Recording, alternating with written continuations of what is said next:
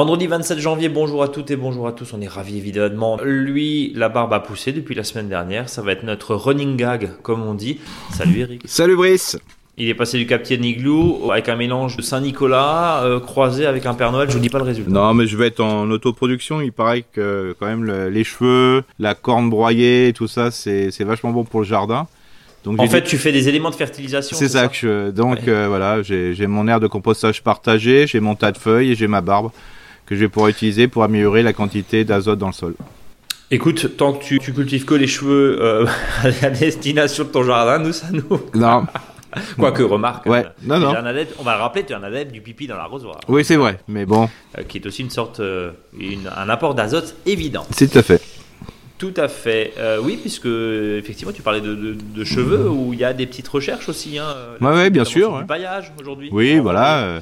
Euh, Alors, sur du paillage à base de cheveux. de sur, cheveux, euh, sur voilà. La récupération d'urine aussi. Voilà, et puis Euh, même, ouais, tout à fait, et puis aussi la récupération de tout ce qui est des fois déchets de tontes d'animaux, hein, les chiens, euh, voilà, euh, ça aussi, chez les coiffeurs, euh, le marc de café chez les torréfacteurs. Enfin, il y a plein de petits déchets comme ça qu'on peut utiliser, et notamment ils sont en quantité assez riche en azote, donc ça peut être intéressant.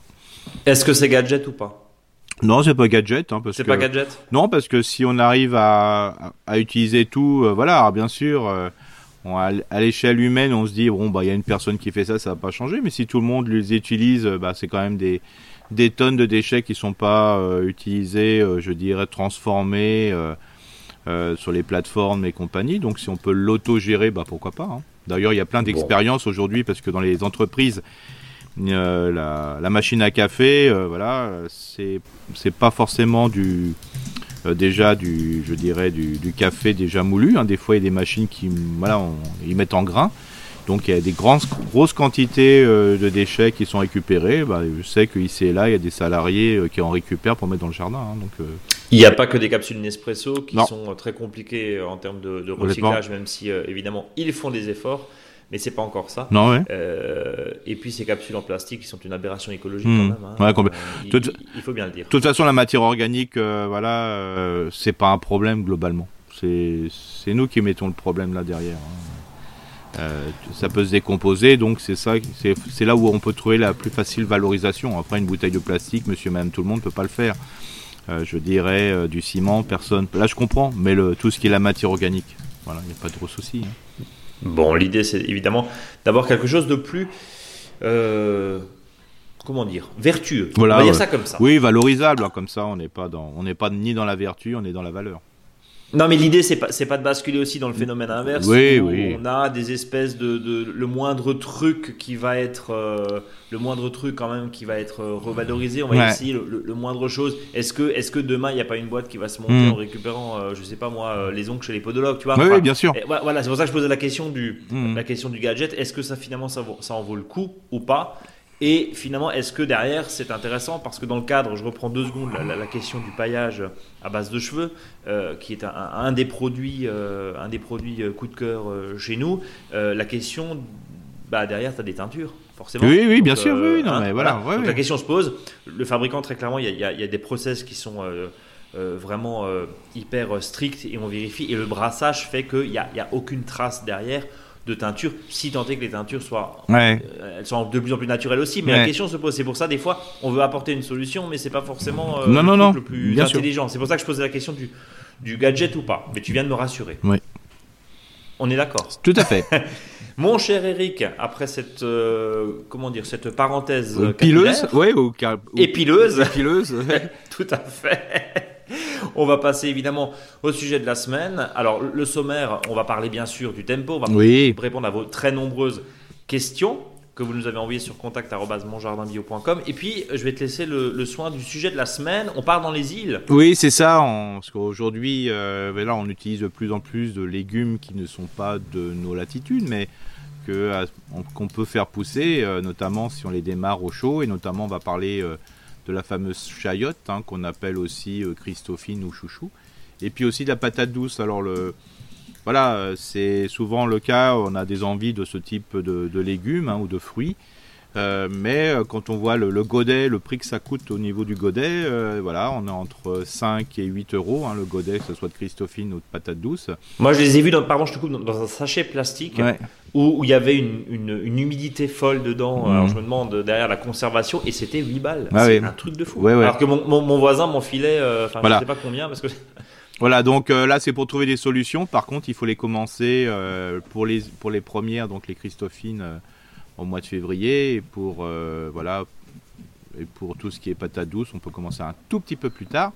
Mais euh, l'objectif c'est de pouvoir trouver des solutions moins chères. Voilà. Mais avant, Eh on, ben, va justement. parler, on va parler on va du en parler. on va parler du tempo. Oui, alors justement, le tempo, euh, on est en lune ascendante. On va juste rappeler un point, parce que sur le blog, c'est une nouveauté aussi, euh, où tu découpes, si je puis dire, la, la France, ou en tout cas ceux qui nous Oui. écoutent, en différentes zones. Voilà. Quatre. Oui. Donc le, le- les rappeler, Donc on va, on va penser au sud-sud-est, ça c'est une zone. Sud-ouest-ouest, voilà. Euh, tout ce qui va être nord et est. Et puis après la, la zone de référence, je suis désolé, hein, ça va être très parisien, euh, c'est plutôt le, voilà, le, le centre de la France. hein. alors euh, c'est comme ça, hein, c'est pas pour... euh, je suis, voilà, on est alsacien, donc euh, nous on n'est pas forcément euh, pour la zone de référence qui soit euh, au plein milieu, mais voilà. Donc on va dire que globalement la zone de référence c'est voilà Paris et compagnie quoi. Voilà. Donc c'est quoi Île-de-France centre, on va dire, c'est ça? Euh, Ouais ouais c'est ça. Et puis Ok. euh, et puis après voilà. Donc c'est important de faire sud sud-est, sud sud-ouest ouest et nord-est. Et puis zone de référence ça va être un peu le le, le- le bassin parisien pour faire simple. Bon, très bien. Euh, on va euh, du coup bah, détailler en lune ascendante, on sème, Ouais. évidemment. Euh, Copier-coller de la semaine dernière, c'est-à-dire on va pouvoir en, en, en pleine terre, en zone 1 et 2, c'est ce que tu me disais. C'est ça, voilà. C'est-à-dire au sud, là où il fait chaud. Si c'est ressuyé, qu'est-ce qu'on peut y mettre? Donc là, on va commencer à faire ce qu'on appelle les semi-primeurs, hein, épinards, les fèves, ça, on a, on a pu même en semer bien avant dès l'automne, l'oignon et les pois, et puis bien sûr sous abri. Voilà, quand je dis sous abri, c'est pas forcément au chaud, hein, mais ça me une protection. Ça va être les carottes hâtives, les choux hâtifs, hein, donc choux de printemps, les laitues précoces, donc laitues hâtives aussi, et bien sûr le persil et le radis. hein. De toute façon, le persil poussera quand il voudra, les radis aussi. Donc euh, ça, c'est assez intéressant. Alors là, je parle même pas de couches chaudes, hein, euh, je parle plus facilement parce que c'est bien de faire des couches chaudes, mais le problème c'est de trouver la matière, euh, la matière première pour chauffer. Hein, c'est pas si évident que ça, trouver du, du crottin de cheval et choses comme ça. Donc euh, Oui, voilà. frais, on le rappelle, hein, Ouais, parce voilà. qu'un crottin de cheval en sac, ça sert à rien. Tout à fait, voilà. Donc Ouais. euh, c'est pour ça que c'est pas si simple que ça. Donc euh, utilisons plutôt bah, ce qu'on a le plus facile, c'est-à-dire couvrir le, le semis ou, la plantation plus tard. Mais voilà, on peut commencer là-dessus. Et puis bien sûr, au niveau des semis, ben, comme l'article de la semaine dernière, on va être au chaud avec les aubergines et les poivrons. Et puis après, ça sera bien sûr les, les tomates. Et puis plus encore en mois de mars, ça sera les, les premières courges, courgettes et courges euh, qu'on appelle coureuses. Voilà. On a encore le temps, évidemment, pour Oui. le reste. Là, l'urgence, entre guillemets, même si, hein, encore une fois, toute proportion gardée, l'urgence, c'est aubergine, poivron, parce que si ça loupe une première fois, ben, on, pourra, on aura le temps d'en refaire. Ouais. Euh, mais faut pas se précipiter non plus, parce que si vous êtes dans des euh, latitudes un peu plus fraîches, on va avoir des semis qui vont filer, et c'est ce que tu disais la semaine dernière, c'est très autant une tomate qui file, on arrive à peu près à la rattraper, autant une aubergine et euh, des Ouais. poivrons qui filent, je peux pas les enterrer de deux tiers. Non, c'est pas, c'est un peu compliqué, donc euh, c'est pour C'est ça. un peu compliqué. Voilà. Donc, de euh, toute façon, il vaut mieux. Ouais, faut mieux attendre, et puis il faut surtout que, faut pas que les auditeurs et les auditrices se prennent la tête. Euh, il faut savoir que c'est pas si simple que ça de faire des aubergines. hein. C'est très capricieux. Ouais, c'est capricieux, ça met un peu plus longtemps. Il faut que ça soit très chaud dès le départ. Euh, Mm. Et tout le temps chaud, voilà. Et il faut une forte luminosité. Donc euh, voilà, hein, c'est pas si simple que ça. hein. Ah, bien sûr, quand Bon. on achète les pieds d'aubergine, on a l'impression que c'est facile. hein. Non, Ouais, c'est pas de la tomate. hein. Bon, autant la tomate, c'est très très simple. On Oui. est, on est d'accord. Euh, et semer au chaud, bien sûr, et à la lumière pour éviter la problématique de, de- de filage. Et nous, alors euh, bon, euh, nous, nous dans l'est de la France, là en l'occurrence en, en zone euh, 3, on va dire, hein, si Ouais. on suit un petit peu les, Voilà. les éléments, on, on est quand même confronté à des journées où on voit pas le soleil depuis, ça fait quoi Presque 10 jours, Eric, on n'a pas vu le soleil? Euh, je dirais même un peu plus. hein, Ouais, voilà. 15 Donc, jours. Ouais, 15 C'est jours. bouché. Voilà, c'est ça. Et C'est puis, bouché, gris, grisonnant. voilà. Ça, c'est complé- c'est problématique quand même. Oui, puis après, tout complètement. Et puis surtout, il faut, faut pas, faut pas oublier que là, derrière la fenêtre, euh, il fait quand même un peu frais. Parce qu'il n'y Ouais. a pas de soleil dessus, donc euh, même si le, le pot, le, le, le pot est au chaud entre guillemets, euh, bah s'il fait frais en surface, ça pousse pas comme ça parce que justement euh, la tomate n'aime pas aussi les, enfin les semis n'aiment pas les différences de différentiels de température entre le haut et le bas. Donc à choisir la Pardon, je, disais à choisir plutôt dans la salle de bain euh, s'il fait chaud que dans la pièce, dans le bureau qui est pratiquement jamais chauffé. C'est ça, ou surtout ce qui va se passer, c'est que derrière la fenêtre, la fenêtre, il y a quand même, c'est quand même assez frais, quoi. Hein. Donc euh, ça, c'est un peu compliqué. C'est pour ça que s'il y a possibilité de mettre un, voilà, un, espèce de couvercle en plastique euh, dessus ou une bouteille. Euh, voilà, une grosse bouteille transparente pour maintenir la chaleur, pour que la chaleur reste un peu conditionnée. voilà, pas de souci. Mais sinon, voilà, c'est pas si simple que ça. Hein. C'est pas si simple que ça et euh, armons-nous surtout d'attente parce que c'est, euh, on va rappeler, c'est quoi, c'est presque 15 jours l'aubergine pour qu'elle sorte. Hein, oui, oui, c'est ça. Hein. alors ça aubergine poivron, ah, bien sûr, si le, voilà, si c'est chez le professionnel, ça va beaucoup plus vite parce qu'il y a une température hyper intense, euh, hyper importante. Enfin, quand je dis importante, c'est au-delà des 20 degrés et tout le temps, tout voilà, avec une, humidité, une température de l'air aussi. Hein, faut pas, voilà, c'est pour ça qu'il y en a qui qui le mettent, euh, qui mettaient les, je veux dire, les semis euh, euh, dans des dans des couveuses, voilà, pour pour tout ce qui est poussin et compagnie là. Mais bon, après, on utilise aussi du tout du thermique, hein, donc voilà. Poser la question. La, la, la, c'est pour, faire trois aubergines, il faut mieux les acheter. Hein, oui. Oui, enfin en même temps, ton professionnel il va chauffer aussi, mais il le chauffe en plus grande quantité et il est adapté avec le matériel professionnel. Voilà, c'est ça l'idée. Son boulot. C'est euh, ça. Euh, on passe en lune ensuite en lune descendante. Oui, à partir du 2 et 3 février. Donc on est là, on est plutôt sol entre guillemets. Euh, donc là, on sera pour dans certaines régions, notamment la 1 et la 2, c'est-à-dire sud, sud-est et sud-ouest-ouest, on sera dans la plantation et repiquage de l'ail, l'oignon et l'échalote. Hein. Mhm. Dans les autres régions, voilà, c'est surtout si le terrain est un peu gras, c'est un peu compliqué, franchement. Euh, déjà, le fait, c'est d'y aller, hein, de préparer le sol, c'est hyper compliqué si vous l'avez pas fait à l'avance. Euh, voilà, c'est pas simple du tout, donc euh, faut mieux attendre, voilà. En sachant que l'ail d'automne est quand même plus joli et plus agréable. Alors, il y a aussi la possibilité de, de mettre de l'ail sous serre, mais attention, il va faire vite chaud après, faut bien arroser, donc voilà. Par contre, si vous mettez quelque chose sous serre, toujours de l'ail, l'oignon et l'échalote, par exemple, pour l'avoir un peu plus tôt, N'oubliez pas de bien séparer les plants. Hein. Là, faut passer presque à 20 cm pour éviter que s'il y a un problème de maladie, on sait très bien que sous serre, il n'y a jamais de maladie, sauf que quand ça se déclare, c'est terrible après. Donc euh, voilà, faut mieux les séparer bien, pas trop serrer, ça permet d'avoir des, beaux plants. Bon. Et après, on euh, reste traditionnellement, on est toujours dans les plantations, on est toujours dans les, euh, je veux dire, dans le façonnement de l'espace. Bien sûr, on répète toujours en sol ressuyé. On est dans la multiplication avec bouturage, marcotage, euh, euh, la séparation, division. Euh, on est aussi, je dirais, dans la taille, taille fruitière, taille donc du verger plein vent, du verger piéton, des petits fruits, de l'ornement. Donc voilà, on continue. Hein. Et puis on retrouve évidemment euh, tout ce qu'on s'est dit depuis quelques semaines là sur divers euh, travaux sur notre blog où voilà on va pas vous répéter chaque semaine mais c'est euh, c'est c'est l'idée hein, on marcote, on multiplie, on bouture, on plante c'est ce que tu disais il y a un instant. Et d'ailleurs la taille cette transition toute trouvée Eric puisque nous allons parler de taille de fruitier et nous avons d'ailleurs quelques questions dans ce sens-là. Vous avez été très très nombreux à nous écrire sur contact.monjardinbio.com. Et puis on va commencer par la première question qui est Virginie qui nous a envoyé également une photo. Bonjour le duo verdoyant, j'espère que vous allez bien et que le froid du moment ne calme pas vos ardeurs. Oh là, il en faut plus. Euh, j'adore vous écouter depuis longtemps et je m'en lasse pas. Je prépare encore et toujours mes activités au jardin selon vos propositions hebdomadaires. Voici donc la question de Virginie. Nous avons acheté une maison en 2013 à Soulzeren. Bon, c'est pas très loin de chez nous. Oui, c'est ça. 500 mètres d'altitude. Il y a une très grande terrasse avec piscine et peu de surface verte chez nous malgré des, des alentours très arborés. J'utilise donc toutes les surfaces pour faire des mélanges fruits et légumes. Nous hésitons depuis des années à boucher cette piscine, mais pour l'instant, nos enfants ne sont pas très motivés par l'idée. Euh, avec le soleil de plus en plus chaud, j'aimerais ombrager naturellement et donc mettre un arbre sur hmm. une partie euh, de ma terrasse. Euh, sur cette partie, les dalles sont posées sur des cailloux plus géotextiles. Quels arbres ou arbustes me conseillez-vous? Merci beaucoup pour vos précieux conseils. Et nous a envoyé effectivement quelques photos. Pour contextualiser, altitude, entre guillemets, hein, 500 hmm. mètres. Euh, donc euh, des hivers euh, où il fait un petit peu frais, mais des étés où malheureusement mhm. elle a plus aussi frais qu'il y a quelques années. Qu'est-ce qu'on peut mettre? Bah disons que comme il y a la proximité de la piscine, faut éviter un arbre à fruits. Bon, voilà. parce que ça tombe dedans, il y a peut-être. euh, Oui, c'est sale, etc. ouais. Voilà, bon, alors comme dit, hein, tout à l'heure, euh, dire reboucher la piscine, faut pas oublier qu'on peut laisser la piscine aussi, hein, dans un temps, hein, c'est pas.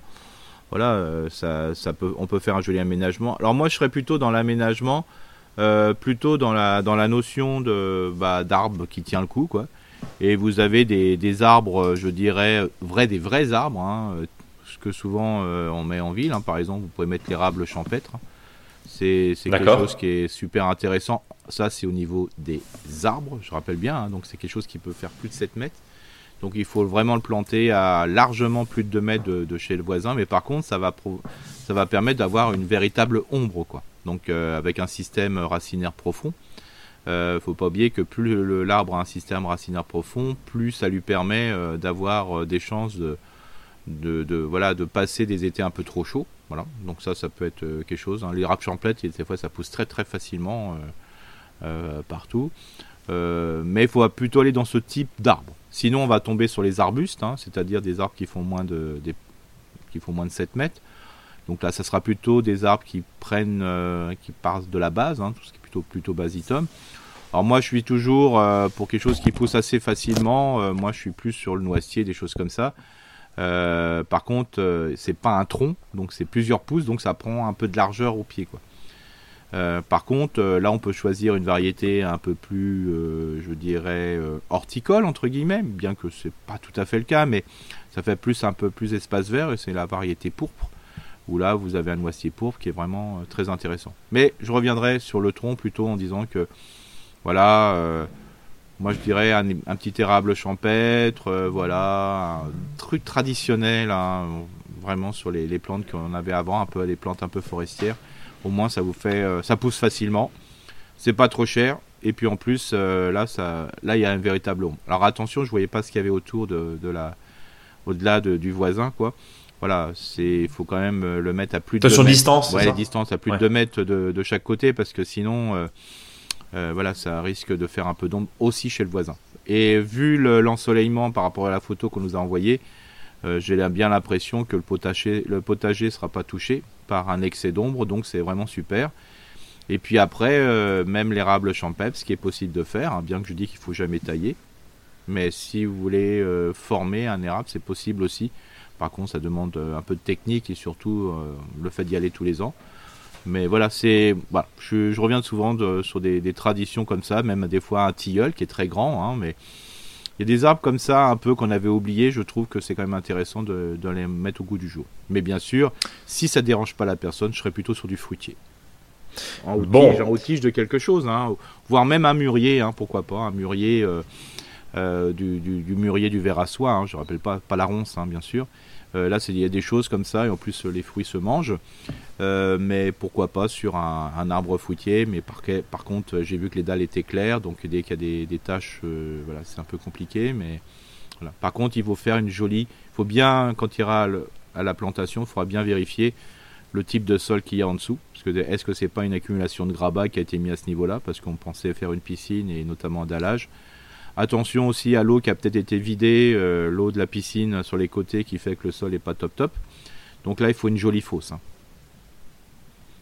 Euh, on est d'accord et on retrouve évidemment tes, tes préoccupations hein, sur du jardin qui produit. Si il peut y avoir de l'ornement, parce qu'un arbre finalement c'est beau, il y a Bah pas oui. d'arbre moche. Bah, euh, exactement. Mais, mais, si déjà ça peut produire, tant mieux. Tant mieux, voilà. Après, voilà, éviter peut-être les stries sur les dallages. ça fait Oui, des voilà, mais voilà, un joli pommier aux tiges, c'est toujours très intéressant. hein, c'est très très très beau, euh, mais ça peut être, euh, si on veut quelque chose euh, un peu plus bas, je dirais, on, peut aller, on peut aller sur du poirier aussi, qui peut être sympa, ou du cognacier si on veut quelque chose plus bas.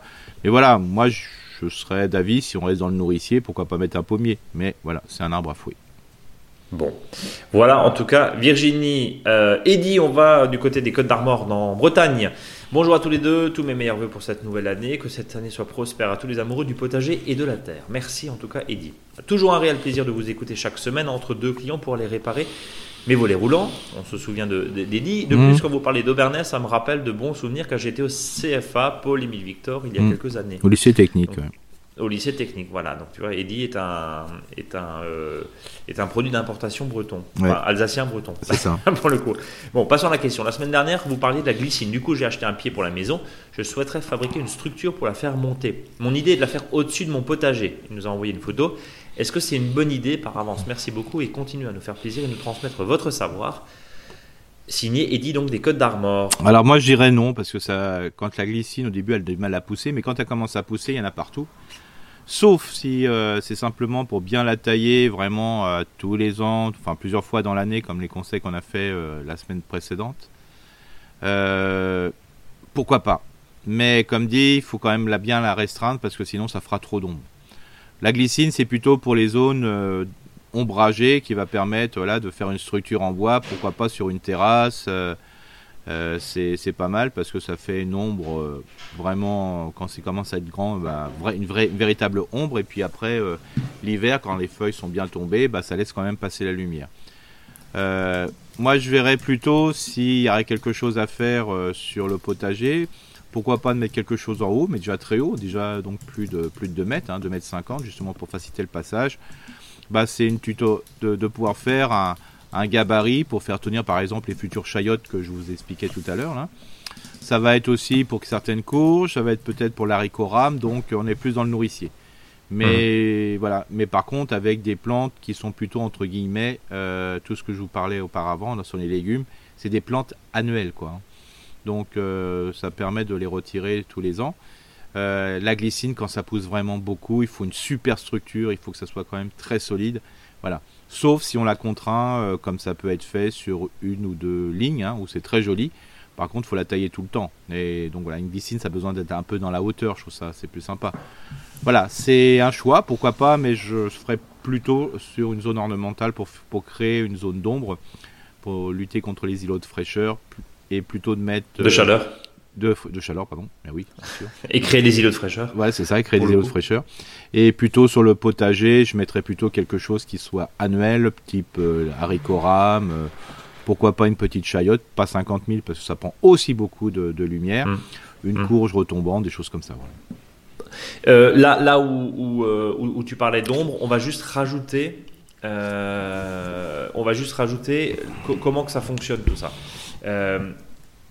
quand, on rajoute e-, effectivement des, des ombres, des zones d'ombre, euh, on va le rappeler, sur le potager, on est sur quoi 6 à 8 heures par jour de soleil. Oui, pour, euh, pour tout ce qui est. Le matin, c'est l'après-midi, c'est pas grave. Mais il faut, voilà, il faut pour une il du soleil. Ouais, pour du légume fruit et pour du fruitier euh, vivace, par exemple un groseillier, un cassissier et un pommier aussi, il faut entre à peu près 6 à 6 heures de soleil entre 10 heures et 18 heures. Donc voilà. Donc, c'est pour ça derrière, encore une fois, le fait de, rabattre là, Eddie nous dit, euh, je, mets, une, glycine, euh, il va, euh, il va tuer son potager. Oui, c'est ça. Alors il peut la mettre, il peut la mettre sur des sur des fils qui est plus haut. Et je veux dire, pour pas que ça s'oppose trop au soleil, voilà, de le faire comme si c'était des cordons, hein, comme on, des fois on peut les, on peut conduire à une époque, à une certaine époque les pommiers.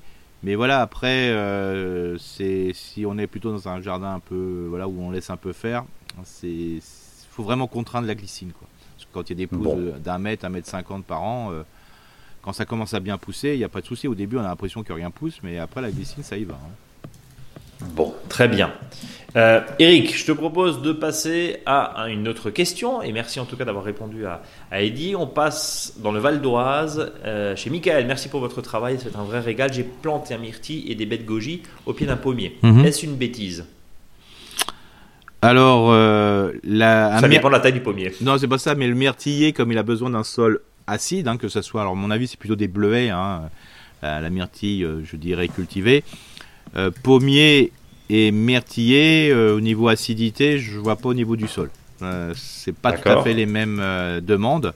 Le myrtiller demande vraiment voilà, de l'acidité. Donc voilà, ça je, ne vois pas trop comment le myrtiller va pouvoir survivre. la bête goji, la bête goji, pourquoi pas si c'est un pommier haute tige.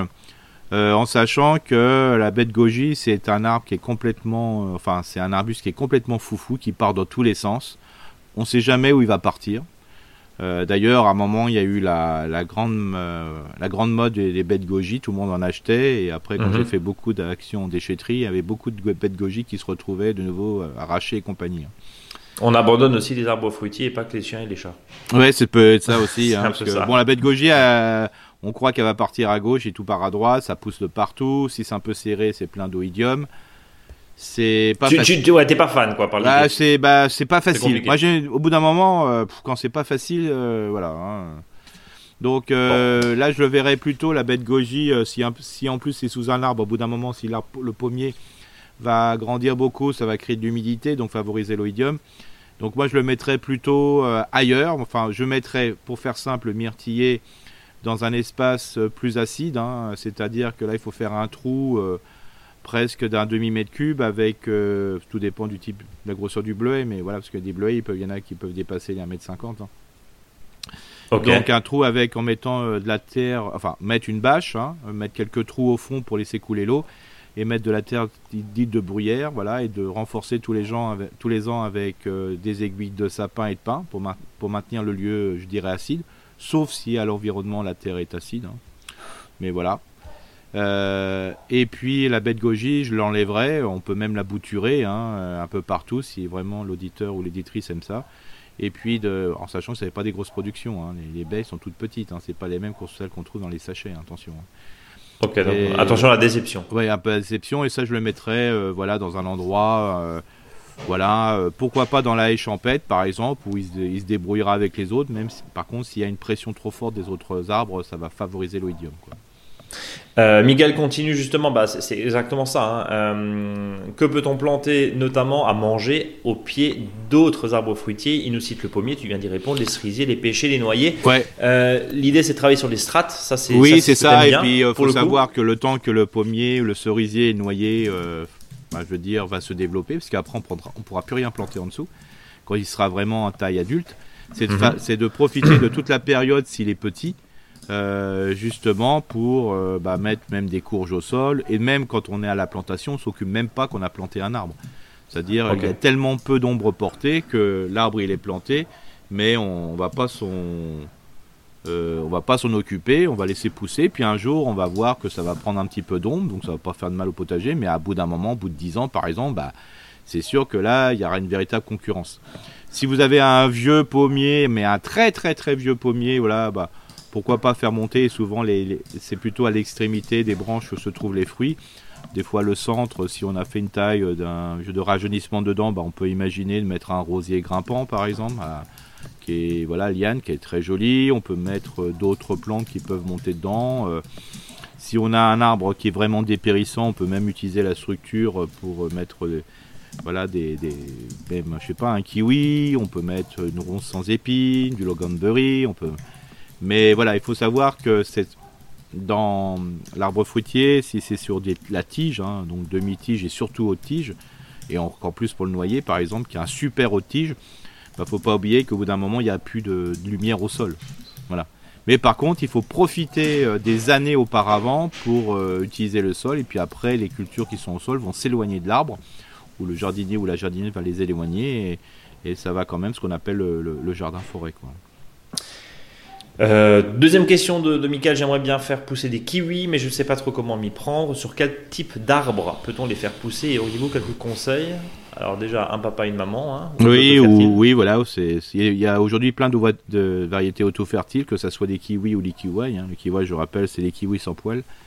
Mmh. Euh, voilà, donc, alors l'idéal c'est toujours une structure, euh, je dirais plutôt type, voilà, mur, euh, ça c'est quand même le plus facile parce que ça permet de bien prendre la chaleur. Ou une structure, euh, je dirais, euh, entre piquets et fils. Voilà. Et puis après, dans l'arbre, faut pas oublier que ce sont des, plantes qui sont très, très généreuses en végétation, qui ont besoin d'être, comme dit, bah, contraintes de temps en temps parce qu'elles te font des gourmands de 1 ou 2 mètres et tu en as partout. Voilà.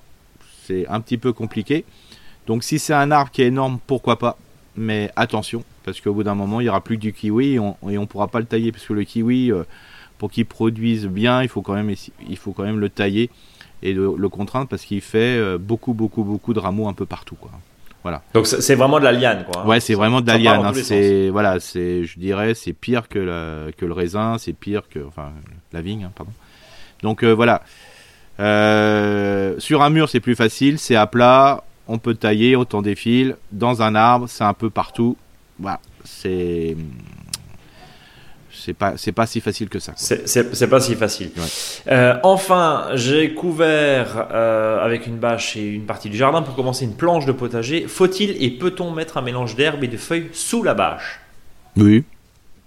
Oui, ça fait quoi? Ça fait un, compte, un, ouais, ça fait un compost. Alors l'herbe, ça peut être une tonte. Euh, je veux dire, voilà, en ce moment, il hmm. faut mieux pas tondre. Hein. Même si l'herbe est haute, le sol est tellement mou et il y a l'action des vers de terre, laissez faire. Euh, mais oui, il n'y a, y a, pas, y a pas de souci, alors en sachant que voilà, trop que d'herbe, ça, ça, non, non. Mais mhm. par contre, s'il y a un mélange moitié-moitié, il n'y a aucun souci, hein, vraiment. Euh. On peut même rajouter un peu de cendre de bois dedans, c'est impeccable. Euh, merci beaucoup, cœur avec les vers de terre, nous dit Mickaël, et love from le Val de l'Oise. pas mal. Très bonne, euh, très, très bonne petit, euh, très bon, pardon, petit clin d'œil. Voilà, il y a un petit peu des travaux, désolé.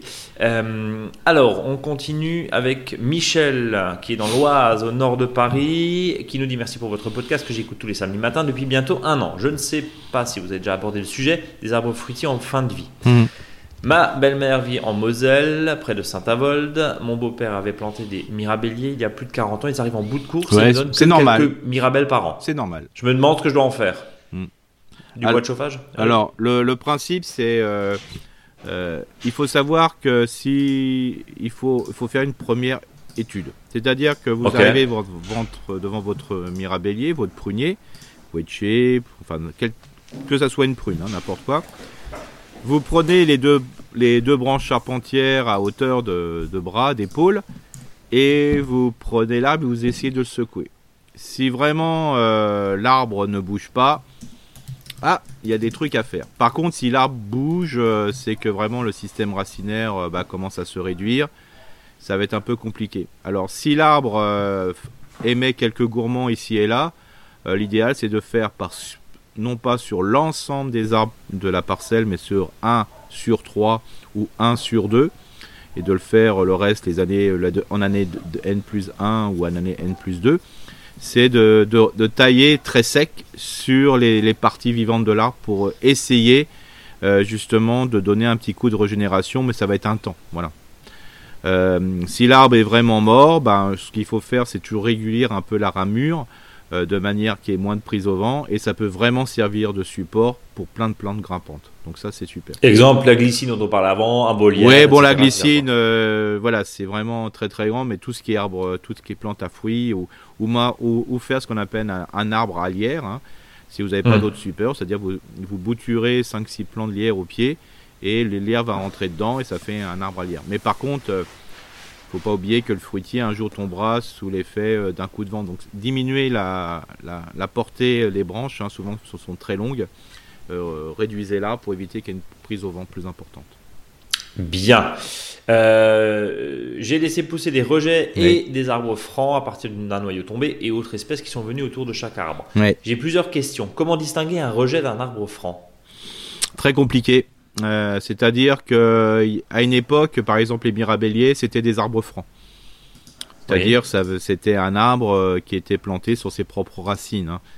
Euh, donc, je m'étale pas plus là-dessus, hein, parce que peut-être que des auditeurs ne comprennent pas la différence. C'est un arbre qui est le plus vigoureux, qui est issu d'un noyau ou qui est issu des fois d'un rejet, quoi. Alors, si les arbres ont été greffés, bah, l'arbre qui va, le rejet qui va pousser aura un feuillage bien différent des, des feuilles qui sont au-dessus. Parce que c'était sur un autre type de prunier et les feuilles ne sont pas les mêmes. Mais souvent, ce qui se passe sous ce type d'arbre, c'est c'est pas forcément des semis, mais ça vient des rejets, hein, franchement. Euh, alors, et donc pour enlever un rejet, c'est très compliqué parce que souvent c'est sur une racine, euh, voilà. Donc euh, des fois, ce qui est assez intéressant, c'est que le vieux coucou bah, il, bah, il, va, il va vivre de sa, bah, il va mourir de sa belle mort. Hein. Et ce qui est intéressant, c'est de garder peut-être un rejet à côté. Qui donc c'est un arbre qui revient à zéro. Hein. C'est-à-dire que même si vous avez un arbre qui a 40 ans, le rejet revient à l'année 1. Donc, euh, et si ce sont ses propres racines, ce que, ce que j'ai vu en photo aussi, moi je laisserai, euh, je laisserai le vieux coucou à côté, je diminuerai son bois, ça va servir de perchoir pour la biodiversité. Hein, voilà, quelques rapaces, les oiseaux et compagnie. Et puis l'arbre qui est en dessous, bah, moi je le conduirai, même si c'est peut-être un, rejet du porte-greffe, ça donne toujours des, prunes. Hein. Euh, voilà, qui peut être même des prunes, je dirais, sauvages, dont le noyau est adhérent, mais qui font aussi, qui sont des fruits très intéressants surtout les variétés qui sont plutôt rouges que jaunes, ou ça peut être des variétés euh, voilà, qu'on appelle Flotov, hein, qui viennent euh, de, la Russie, euh, voilà, suite, enfin, je veux dire, pendant la guerre avec les malgré nous. mais ça, ça peut être intéressant, et à partir de cet arbre-là, vous reformez votre arbre, hein, tout simplement, ou l'autre solution, c'est que vous gardez ce, rejet et vous prenez peut-être la dernière belle pousse, le dernier euh, voilà, rameau très intéressant euh, du, prunier que vous avez au-dessus, puis vous le greffez dessus, puis un jour vous abattrez l'arbre. Et par contre, si vous voulez garder, il faut garder un seul arbre. Par contre, si euh, l'arbre a rejeté, c'est que le nouvel arbre va aussi rejeter. Donc je vous invite à les enlever au fur et à mesure. Je ne pense pas qu'un rejet ou un arbre franc puisse porter des fruits sans greffe. Est-ce que vous le confirmez? Non, c'est pas. En prunier, c'est. Je dirais, alors pas forcément, on n'aura peut-être pas forcément le, fruit qu'on a, mais alors quelle, alors quelle belle, euh, enfin, enfin, surprise des fois d'arbres qui poussent, euh, voilà, notamment des mirabelliers qui étaient sur leurs propres racines, qui donnent des fruits exceptionnels sur des, avec vraiment, euh, voilà, voire même des pruniers sauvages, des couettes sauvages, des couettes épineuses chez nous en Alsace, qui donnent des fruits mais d'une excellente qualité, euh, avec des arbres qui tiennent le coup parce qu'ils ont poussé entre guillemets tout seuls, avec une racine pivotante, alors que souvent des fois quand on plante un arbre fruitier, ben quand on le transplante, on enlève la, racine pivotante, ça tient beaucoup mieux à la aux sécheresses et compagnie. Non, non, il faut se laisser surprendre, surtout sur la prune. Est-ce que est-ce important de faire la distinction rejet-franc si je dois greffer Si greffe, quel est le meilleur moment Et puis j'utilise des greffons venant des anciens mirabelliers. Oui, complètement, complètement. Par contre, il faut les prélever en décembre et un greffage début avril. Dois-je laisser, dois laisser les anciens mirabelliers qui servent actuellement de support au corbeau corneille pour enlever les graines de pommes de pin Ouais, ouais. en parler aussi. Ouais, super, faut tout laisser. Hein, donc un support à biodiversité. Un arbre mort, un arbre mort, on l'enlève que quand vraiment il est remplacé par autre chose ou qu'on voit vraiment pas l'utiliser. Ou quand ils embêtent, quoi. Voilà, où il y a dangerosité, hein, bien sûr. Où il y a, ouais, où il y a, où il y a danger, effectivement. Euh, également, il y a un arbre fruité, c'est de la reine Claude avec mmh, un rocher de taille raisonnable où j'ai essayé quelques greffes. J'ai les mêmes questions que pour les mirabelliers, mais là, l'ancien arbre a beaucoup de champignons. Comment s'en débarrasser? Et est-ce problématique pour le rejet alors, euh, quand il y a des, champignons à plateau, hein, par exemple, hein, qu'on voit sur les arbres, c'est tout simplement parce que un certain nombre de bois qui est dedans, ben, voilà, il, se décompose et la décomposition se fait par les champignons. Alors, quand on a des, quand, dès que les premiers champignons arrivent dans un arbre, voilà, c'est qu'il y a une mort certaine. À alors, je peux même pas donner le nombre d'années, hein, parce que je connais des arbres avec des, arbres, des, champignons qui vivent depuis des, voilà, plus de 10-15 ans. Mais euh, s'il y en a vraiment beaucoup, voilà. Alors il n'y a pas trop de conséquences sur le reste, hein, globalement, notamment pour, sur, le rejet. Euh, donc euh, voilà, vous pouvez les enlever au fur et à mesure, mais ils vont revenir aussi vite que, vous les avez enlevés. Donc au bout d'un moment, privilégiez plutôt la nouvelle, le nouveau rejet, hein, tout simplement. et, si vous voulez vraiment que ça pousse bien, n'en gardez vraiment qu'un, le plus beau, le plus droit, et, après vous pouvez greffer dessus, il n'y a pas de souci. Voilà Michel qui nous souhaite une bonne continuation et j'ai échangé, c'est pour ça que je cliquais là pendant que tu, pendant que tu parlais effectivement. Bonne continuation signé Michel et Michel n'est pas dans l'Oise, hein, voilà. Mais Gaël est dans l'Oise et il nous dit bonjour Eric et bonjour Brice, nous sommes dans l'Oise au nord de Paris. Jeune jardinier indépendant, je bois vos conseils chaque semaine, semaine après semaine, depuis une année maintenant. Merci pour votre podcast. On va parler du figuier, Eric. Oui. Question pour un figuier ayant fortement donné il y a quelques années, plus de 5 ans. Désormais, il ne produit plus, les fruits n'arrivent pas à maturité, les figues ne grossissent pas et finissent par tomber. S'agit-il d'un problème de fécondation? On en avait déjà parlé il y a quelques. Oui, bon, si euh, c'est en, là, si c'est en. Alors, si c'est les problèmes des deux dernières années, euh, voilà, faut lui laisser une chance, hein, parce que c'était vraiment, euh, voilà, c'était, il y a des choses qui sont arrivées trop tard, il y a manqué de flotte.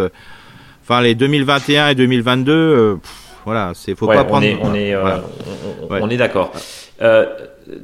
nous avons taillé sur le vieux bois il y a deux ans, mais rien n'y fait. Hein. donc Gaël, c'est ce que je dis. Hein, s'agissant d'un arbre euh, en CP, faut-il supprimer tous les vieux bois pour repartir sur de nouveaux troncs et pour lui apporter du miam? Oui, ça c'est des fois la bonne solution, ça, ouais, de faire du recépage total ou partiel, ou sur le figuier du bouturage, c'est-à-dire de, de, prendre une belle pousse de l'année, et puis de, là on le fait en ce moment, hein, et de le mettre dans un autre endroit. Voilà, peut-être que l'endroit où il est, ben, il est peut-être pas bien, il y a peut-être des déchets au sol, enfin voilà, il y a peut-être des déchets de construction, j'en sais rien, c'est très compliqué de le définir comme ça, surtout en podcast.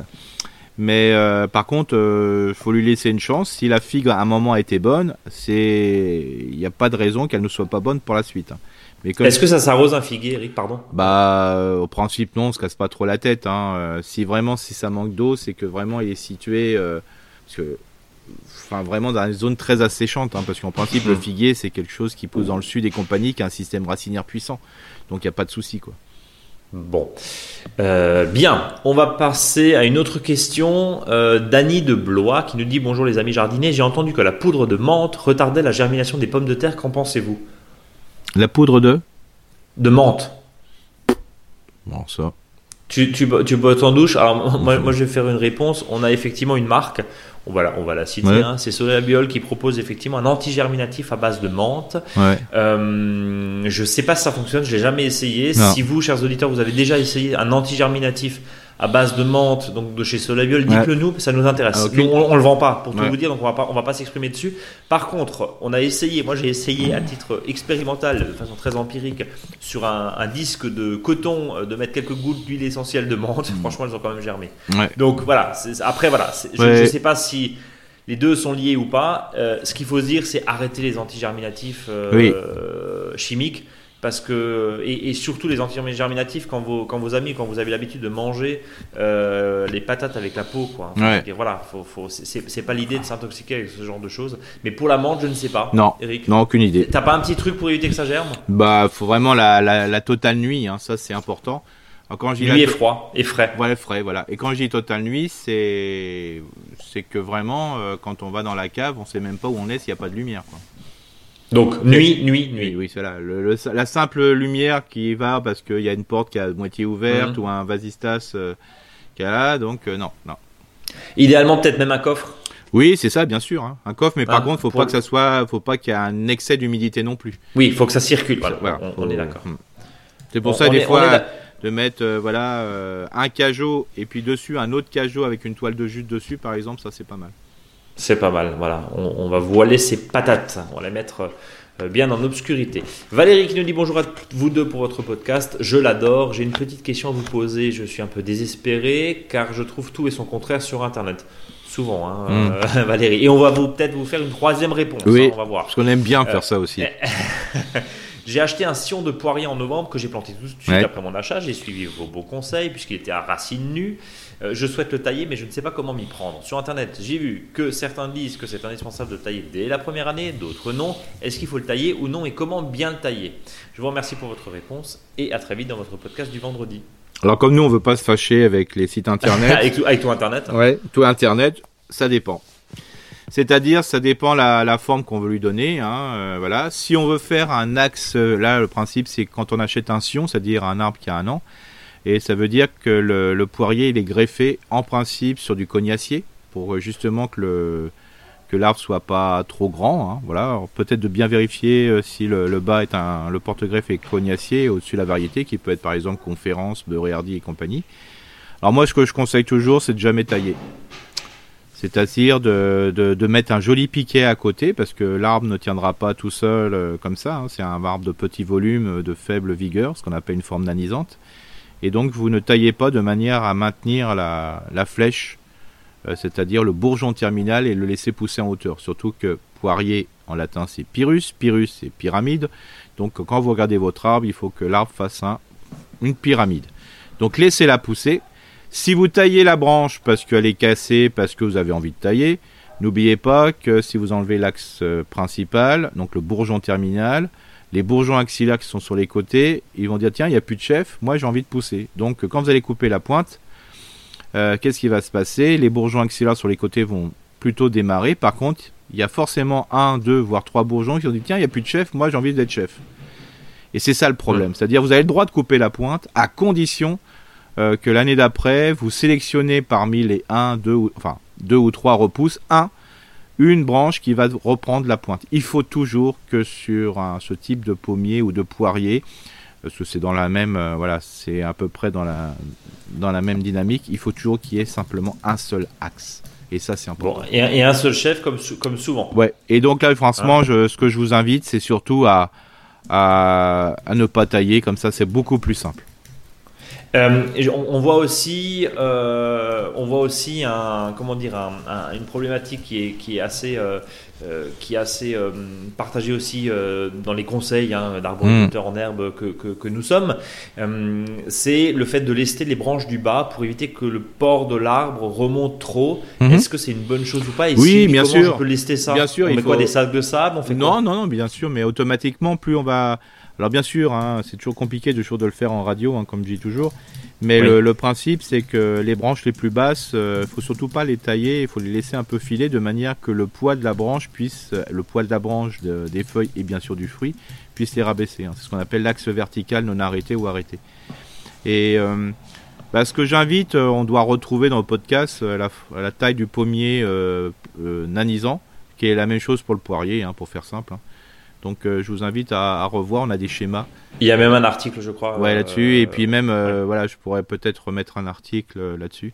parce que là, c'est vraiment les formes les plus faciles à faire. Et, et voilà, il faut vraiment pas trop se casser la tête parce qu'il faut pas oublier que quand vous achetez un sion, à la différence du haut-tige ou du demi-tige, la forme de l'arbre correspond à la forme naturelle d'un arbre qui serait issu d'un pépin ou d'un noyau, parce que c'est aussi valable pour les noyaux. Donc euh, plus on va se rapprocher de cette forme, plus ça sera simple de la tailler. Euh, le lestage, tu approuves on peut lester, ouais, mais ou pas. Hein, c'est pas, on n'est pas forcé. Hein. C'est-à-dire que attention au lestage, parce qu'on va mettre des ficelles pour tirer les branches vers le sol, donc ça c'est chiant pour tondre après. Et euh, après, quand on met des poids aussi, il faut pas que les poids soient trop lourds, sinon ça casse les branches. Hein. parce que plus une branche est à l'horizontale, plus elle va se mettre à fruit. Plus elle à la verticale, plus elle fait du bois. Ok, donc horizontal. Oui, après c'est aussi une question de, j'ai pas forcément envie de laisser monter mon pommier ou mon poirier. Oui, mais après euh, sur ces sur ces types de branches, il faut savoir ce qu'on appelle une taille de renouvellement. Et ça, j'avais fait un article justement il y a au mois de décembre. Comment gère-t-on la, la, branche principale qui risque de monter trop Ça, je m'en rappelle. Donc en gros, rendez-vous sur monjardinbio.com sur exactement, le blog. Exactement. Voilà, vous, vous aurez et là il y a des schémas. conseils. Il y a des schémas. Voilà Valérie. Euh, je propose la dernière question qui est une longue question euh, signée par Bruno. On va essayer de, décourter, enfin pas décourter, mais on va essayer de, répondre point par point. Alors bonjour les comparses du jardin, les tic et tac de la grenouillette, les génies du compost et du paillage. Je vous écoute, réécoute irrégulièrement depuis euh, bientôt un an et demi, surtout durant mes trajets en voiture. J'ai également exploré les anciens podcasts. Vous nourrissez mes réflexions et mes projets à venir. Merci. Après quelques expériences de jardinage sur moins de 100 mètres carrés, j'ai accès à un jardin pour me permettre de mener quelques projets à bien. Ce terrain était cultivé par l'ancien propriétaire jusqu'à l'année dernière. J'ai pu, pu, faire la liaison avec lui l'an passé. J'ai pris pas mal de temps pour réfléchir et observer et je m'interroge sur une éventuelle réorganisation de l'espace pour prendre en compte l'orientation de celui-ci, plein sud, sa forme très allongée, la nature du sol qui n'est pas constante. Il y a de nombreux espaces laissés en libre évolution. Donc il nous a envoyé un plan euh, il nous précise sol de bris, très argileux, l'argile affleure à 50 cm de la surface dans la partie haute du jardin, où l'eau affleure lors des pluies importantes. La partie basse du terrain, qui se situe 2 mètres plus bas, bénéficie d'un sol plus profond avant d'arriver sur l'argile, peut-être été beaucoup moins travaillé et amendé par les jardiniers précédents. Couleur plus sombre, un peu moins collante, la culture des légumes s'y passe mieux. Le sol de l'ensemble du terrain est également calcaire, mais modérément, une très légère réaction au vinaigre est visible après une heure. Ah, donc ça c'est le petit, le, petit test pour voir effectivement le taux de calcaire. La disposition des fruitiers, arbres et haies voisines crée des zones d'ombre. À l'ouest, une haie en noir, épaisse, haute de plus de 2 mètres et constituée de tuyas. Et cette haie embrage des cultures sur les trois quarts de la longueur du terrain et les plantes poussent moins bien. Les fruitiers, donc pêchers, pruniers, pommiers, bastige, sont disposés à l'est avec des zones ouvertes et une prairie de fauche que je compte maintenir. Les pruniers et les pêchers sont relativement âgés, voire mourants. Ils font de l'ombre sur une partie des cultures et la partie basse du terrain. Le poirier végète depuis très longtemps. Il est greffé sur un cognacier et a régulièrement les pieds dans l'eau. La question, après cet état d'esprit, dans quelle mesure il est pertinent de prévoir de planter des arbres de remplacement dans la partie haute du terrain, donc pruniers, pêchers, amandiers, pour à terme déployer la partie légumes dans la partie basse? Mhm. Cela aurait comme conséquence de réorganiser la distribution de la lumière et d'augmenter la surface de sol cultivable moins argileux. Qu'est-ce que t'en penses, Eric? Bah ouais, c'est. De toute façon, il faut pas oublier, c'est que quand on fait un aménagement, il faut s'occuper de ce qu'on appelle les facteurs abiotiques, c'est-à-dire euh, bah, la caractéristique du sol, euh, l'éclairement, et ainsi de suite. Donc la réorganisation, bah voilà, ça serait vraiment dans le bon sens. De toute façon, des arbres fruitiers mmh. pieds dans l'eau, c'est pas bon du tout. Mmh. L'exemple là de lundi dernier où je suis allé voir quelqu'un, là je suis arrivé, je dis oh aïe aïe aïe aïe parce que j'ai vu la qualité de l'eau. Et quand je suis arrivé sur le verger, ah, j'étais vraiment, euh, vraiment très content parce qu'en fin de compte, les arboriculteurs n'avaient planté que dans la partie qui se ressuyait. Euh, à tel point qu'ils avaient même fait des trous dans la partie où l'eau euh, stagnait, hein, parce qu'il y a une sol qui est limono-argileux. Et quand ils ont fait des trous, et en sachant que les trous ne se vidaient pas, c'est pas la peine de mettre un arbre fruitier. Donc il a été même décidé dans cette partie-là de mettre des osiers, hein, c'est-à-dire des saules osiers, qui va permettre d'utiliser pour faire les attaches et compagnie. Donc voilà. Donc ça c'est important. Le fait de remonter, on met les arbres dans, euh, un, des arbres fruitiers dans un sol qui est, je dirais, euh, qui se ressuie. Et pour le, tout ce qui est légumes et compagnie, c'est un peu moins compliqué. Pourquoi? Parce que euh, dans l'année, ça se ressuie mieux que pendant la période tonale et hivernale. Quoi. Donc on est bon. Ah bah là on est, on est plus que bon. On est bon. quels sont les points de vigilance à prendre en compte et les fausses bonnes idées? Pareil sur l'idée euh, effectivement de, remplacer, d'inverser? Bah les... attention parce qu'on a toujours envie de, planter trop près. N'oubliez pas qu'un arbre fruitier, c'est pas une haie champêtre, hein, qu'on va pas planter tous les 1 mètre à Donc là, il faut bien respecter les distances de plantation. Ça, c'est super, euh, super important. Euh, et ne pas oublier aussi, c'est sur certains arbres fruitiers, notamment le pêcher par exemple, qu'on va plutôt utiliser par semis. On n'est pas forcé de mettre que dans la partie haute. On peut le mettre dans la partie médiane euh, parce que le, pêcher qui va être renouvelé souvent ne va pas faire d'ombre sur euh, va pas en faire de concurrence sur les légumes. Donc par exemple le pêcher moi je le verrais plutôt dans la partie médiane. Ok. Dans la euh, autre dernière question, est-ce que je pourrais, le long de la haie qui est à l'ombre, qu'est-ce que je pourrais planter hein, le long de la haie qui est à l'ombre jusqu'à l'heure midi solaire? Jusqu'à midi, c'est à l'ombre? Jusqu'à midi, pardon, jusqu'à midi, heure solaire. J'ai inversé. Euh, Qu'est-ce qu'on peut planter le long de la haie qui est à l'ombre? Bah, disons que là, tout ce qui est légumes feuilles, il n'y a pas de souci. Donc, ça veut dire que c'est à partir de midi, il fait, c'est au soleil, donc c'est pendant les, plus, les heures les plus chaudes de la journée. Donc, euh, moi, je dirais, euh, bah, c'est pas bah, très ombre le matin. Pas, ombre le matin, du coup. Ouais, ouais, c'est ça. Donc, c'est pas très, je veux dire, voilà, si c'est à midi 18 heures. Euh, euh, y a, il y a du soleil, c'est pas grave. C'est bon, hein, je veux dire, il n'y a pas de, il y a pas de souci. Là, attention peut-être à, la fraîcheur portée euh, par la haie à côté, quoi. Mais voilà, les mm. courges, par exemple, se sentiraient très très bien. Ils iraient même dans la haie, quoi. Bon. Euh, voilà, longue vie au podcast signé Bruno et il nous demande PS hors podcast, je suis intéressé par les documents qui expliqueraient spécifiquement l'influence de la lumière nocturne sur le comportement du carpocaps et le fait que cela favorise.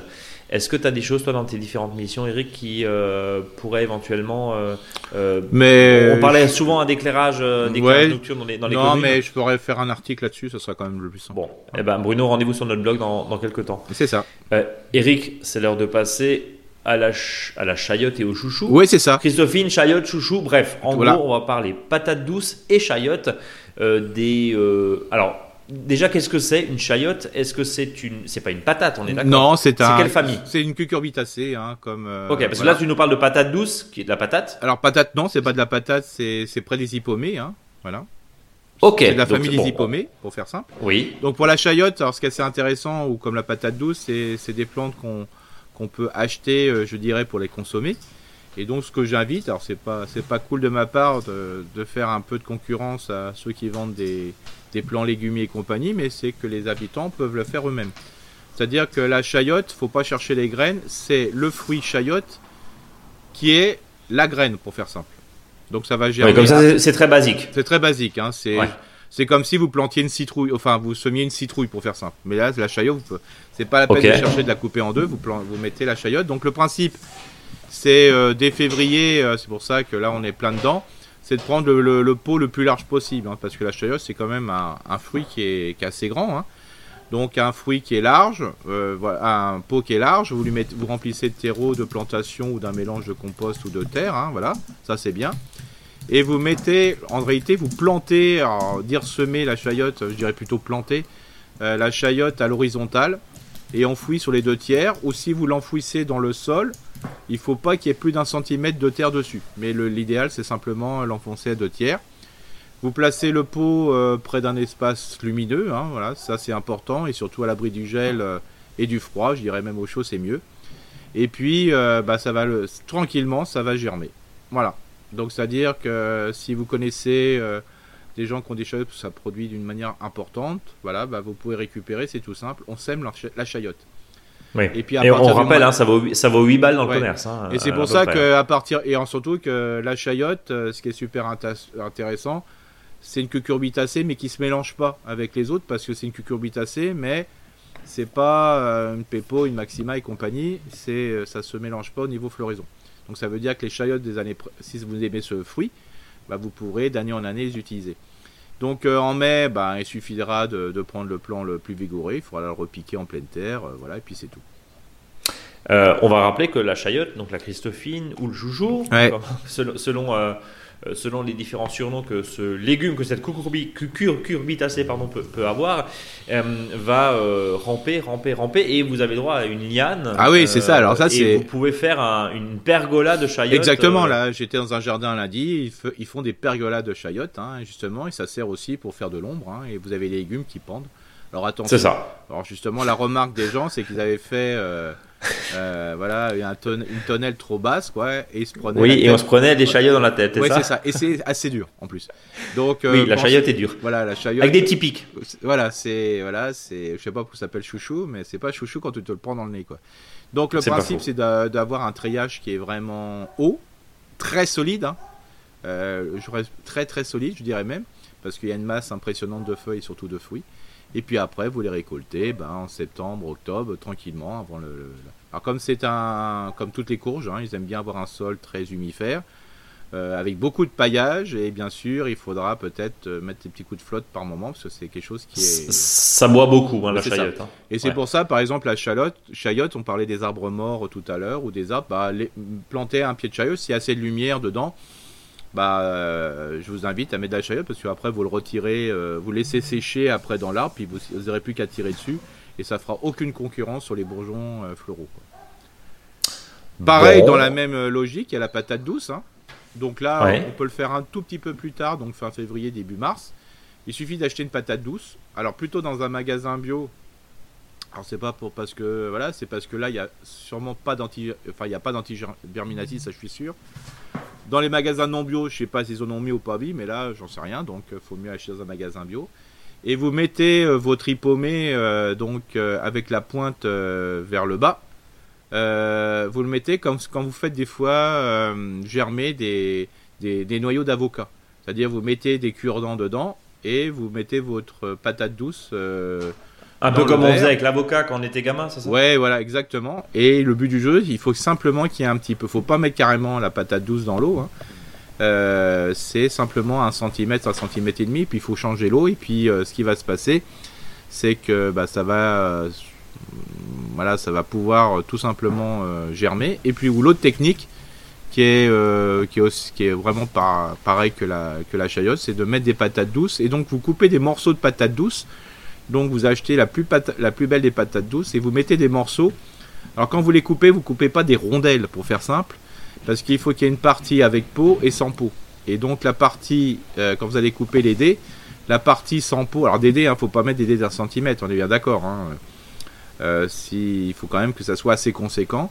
Et donc euh, vous mettez la partie qui est coupée dans le terreau, un terreau qui ne doit être jamais mouillé ou, ou mouillé sur un courte durée pour qu'il se ressuie, il faut que ce soit un, terreau qui est humide. Et vous mettez la partie donc coupée dans le terreau et la partie, la peau, au-dessus. Euh, donc il y a des yeux hein, qui, vont qui vont pousser comme les pommes de terre, si vous voulez. Et au bout d'un moment, hein, lorsque les, jeunes tisses, dans les deux cas, feront 10 à 12 cm, euh, ce que vous faites, c'est que vous allez prélever euh, dans l'encens. Alors si c'est pour le, si c'est dans le cas des petits morceaux, déjà c'est pas la peine, c'est déjà fait. Mais si c'est dans le cas de, de la de la, de la pomme de terre, euh, patate, pardon, qui a été mis dans un verre. Vous allez prendre euh, bah, ce qu'on appelle des, des morceaux de, du tubercule, euh, en même temps que vous allez prélever les jeunes tiges. Puis ça, vous allez repiquer dans des pots individuels. Voilà. Et après, une fois que vous avez repiqué dans les pots individuels, vous pouvez les replanter après en mai et, et surtout si le sol est chaud, sinon ça sert absolument à rien. Mieux vaut les mettre début juin. Par contre, voilà, il faut espérer que ça fasse assez chaud parce qu'il faut quand même pas mal de jours pour faire produire de la patate douce. Et puis après, bah voilà, vous les repiquez tranquillement. Alors c'est oh. de l'hypomée, ça fait, c'est comme des feuilles, des fleurs d'hypomée. Hein, c'est c'est quand même, euh, ça fait beaucoup, beaucoup, beaucoup de feuilles. Et là, la quantité est assez importante au niveau du pied. Euh, on va récolter ça euh, comme les pommes de terre ouais, en voilà. octobre. Ouais, septembre. Alors, pas comme les pommes de terre, justement. Non, septembre. Avant, les pommes de terre, ça se récoltait en septembre-octobre. Hein. Mais oui, maintenant c'est en l'été. Voilà, voilà maintenant, voilà. Donc ça, c'est important. Par contre, il faut là aussi une grosse quantité d'un sol bien à bien aéré, euh, voilà, d'un sol compact, c'est un peu compliqué. Et surtout, les sols compacts qui sont pas riches en humus, c'est très très compliqué. Donc, en résumé, c'est assez simple. La chayotte, il n'y a pas beaucoup d'entretien. Un peu d'eau, du paillage surtout, et on palisse, voire on taille. La patate douce, euh, on commence la, culture en piquant comme on faisait le noyau d'avocat. Euh, c'est ce que tu disais il y, a, un instant. Et puis ensuite, on met ça en mai. Il faut de la chaleur, donc on évite dans les zones de montagne et moyenne montagne, j'imagine. Oui, bien sûr. Euh, voilà, et puis un sol plutôt filtrant, j'imagine, plutôt assez léger, non? Et complètement, pour que ça puisse bien, et surtout bien humifère. Et comme dit là, le petit conseil, c'était surtout, alors bien sûr, hein, c'est pas qu'on fasse concurrence euh, aux, voilà, aux acteurs de l'horticulteur qui produisent des plants à repiquer, hein, mais voilà, vous pouvez tout à chacun le faire. Sinon, si vous n'avez pas envie de faire ça, parce que ça demande un peu de travail quand même, et de surveillance, bah, vous pouvez acheter vos chayottes euh, en pot et vos, pommes de terre euh, déjà en godet. Il n'y aura plus qu'à les repiquer. Mais c'est un coût. C'est un coût, effectivement. Et si on peut, euh, bien sûr, euh, trouver euh, des voisins éventuellement pour qui nous donnent quelques chayottes contre, contre autre chose ou, gracieusement, bah, ça sera toujours ça d'économiser. On est d'accord parce qu'encore une fois, il y a certaines choses qui sont assez chères. D'ailleurs, on ne sait pas pourquoi la Christophine est si chère que ça. Bah, à l'achat, bon, il n'en faut pas beaucoup parce que ça produit beaucoup, mais, mais bon, voilà quand même. Alors là aussi, pour les deux, ce qui est super intéressant, c'est en plus de la production, il va y avoir le côté sympathique au niveau ornemental. Quoi. Oui. C'est-à-dire que bon, la Christophine, ça pousse de partout, mais ça peut faire une couverture super sympa.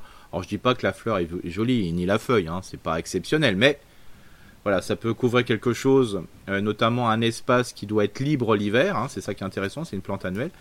Et par contre, la patate douce, c'est une très jolie feuille, quoi, que vous pouvez monter. Alors ça monte pas aussi haut que la chayotte, bien sûr, mais euh, ce qui est super intéressant, c'est que sur un petit grillage, ben, ça peut grimper, ou sur un espace, voilà, c'est très joli comme des hippomées. Quoi. Voilà, en tout cas, le dossier chayotte et patate douce. Eric, avant de terminer ce podcast, évidemment, c'est la tradition, comme chaque semaine, le faux dicton du jour. Oui, alors donc on va rester dans la chayotte, bien sûr. Même si votre voisin s'appelle Cad, ce n'est pas forcément le spécialiste de la chayotte. J'ai pas compris.